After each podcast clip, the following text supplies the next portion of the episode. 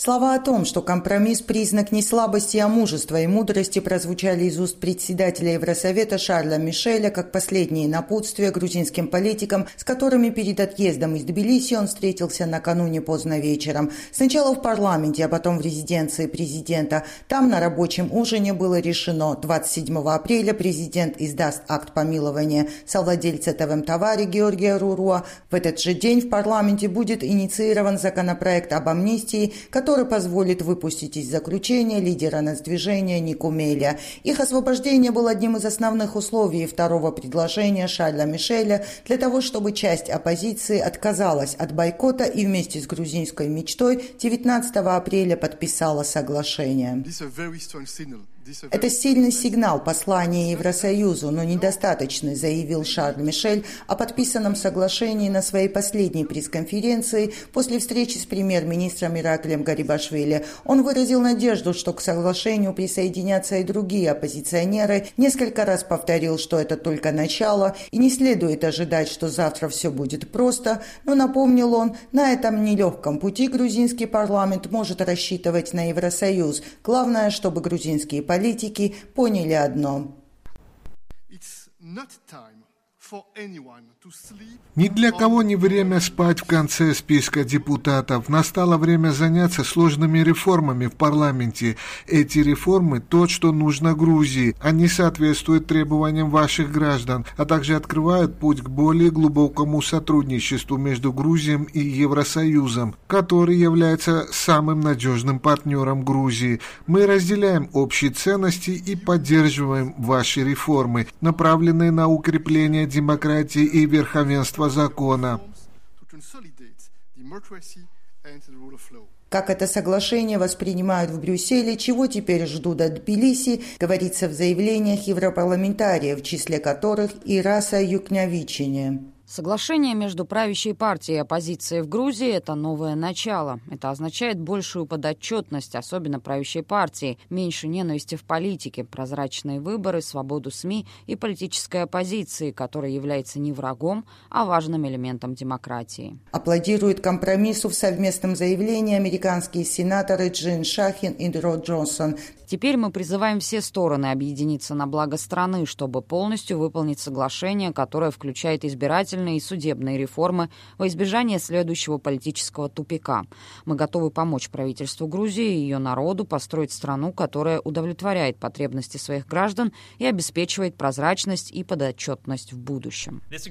E Ранее соглашение власти и оппозиции оценили как проявление политического мужества и приверженности грузинскому народу в Госдепартаменте США. Оппозиционных депутатов для подписи ждут в представительстве Евросоюза в Тбилиси. Там сегодня еще несколько депутатов из стратегии Авмашина Бейли и Лелу подписали соглашение. Между тем, в нацдвижении до освобождения лидера Ники Мелия ни о какой парламентской работе не желают вести речь, не спешат учесть рекомендации западных партнеров и подписать соглашение о выводе страны из кризиса в Европейской Грузии. О причинах этого рассказывает ее представитель Тариел Лондаридзе.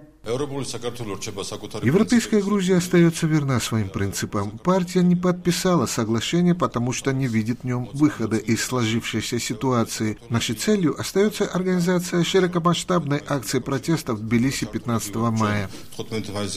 Грузинской мечте лидера Европейской Грузии Гику Бокерия вместе с основателем нацдвижения Михаила Саакашвили давно называют радикалом. Партия пребывает в кризисе. На выборах она получила пять депутатских мандатов, но самому Бокерия мандат не достался. А четверо лидеров, пришедших в парламент, давно покинули партию. Это Давид Бакрадзе, Елена Хоштари, Армаза Хледьяни, Шалва Шавгулидзе. За исключением Елены Хоштари, все они подписали соглашение как индивидуальные депутаты, причем причем Давид Бакрадзе, бывший спикер парламента, это сделал в первый же день. В партии власти убеждены, что примеру Бакрадзе и Саламы Самадашвили, которая покинула нацдвижение, чтобы подписать соглашение, последуют и многие оппозиционные депутаты. Впрочем, даже без этого лидеры грузинской мечты не скрывают, что таким образом достигнут своей цели. Они давно считают, что нацдвижению, как партии, нет места в грузинском политическом спектре, а председатель партии Иракли Кубахидзе давно грозился принять принять законы, которые позволят аннулировать нацдвижение. Эту мысль развивал, находясь в Брюсселе, Кобахидзе и сегодня.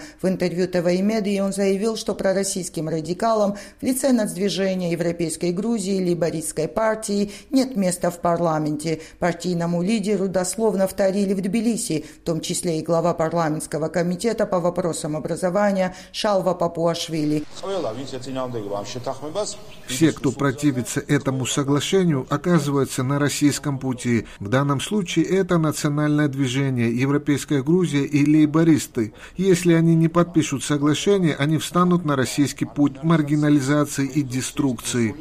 В правящей партии отмечают, что в этом случае получится своеобразная иллюстрация и отделение конструктивной оппозиции от ее деструктивной части. Те, кто согласился подписать соглашение, освободились от плена надсвежения и буллинга Михаила Саакашвили, считают в правящей силе. На такие реплики оппозиционные депутаты, согласившиеся приступить к работе в парламенте, остро не реагируют. Они сконцентрированы на содержании законопроекта о будущей амнистии амнистии, потому сейчас ключевым и поворотным днем считают 27 апреля, когда законопроект будет инициирован в парламенте. Оппозиционные депутаты предполагают, что к этому времени к ним присоединятся и коллеги, пока продолжающие бойкот, около 40 депутатов. Зия Парисишвили, Эхо Кавказа, Тбилиси.